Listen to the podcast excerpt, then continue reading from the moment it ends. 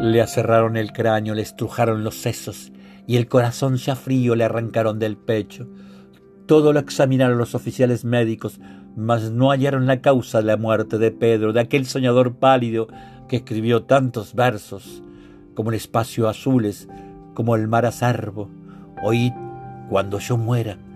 cuando sucumba, oh médicos, ni me aserréis el cráneo, ni me estrujéis los sesos, ni el corazón sea frío me rebetéis del pecho, que jamás hasta el alma llegue vuestro el calpelo, y mi mal es el mismo, es el mismo de Pedro, de aquel soñador pálido que escribió tantos versos como el espacio azules, como el mar azarbo.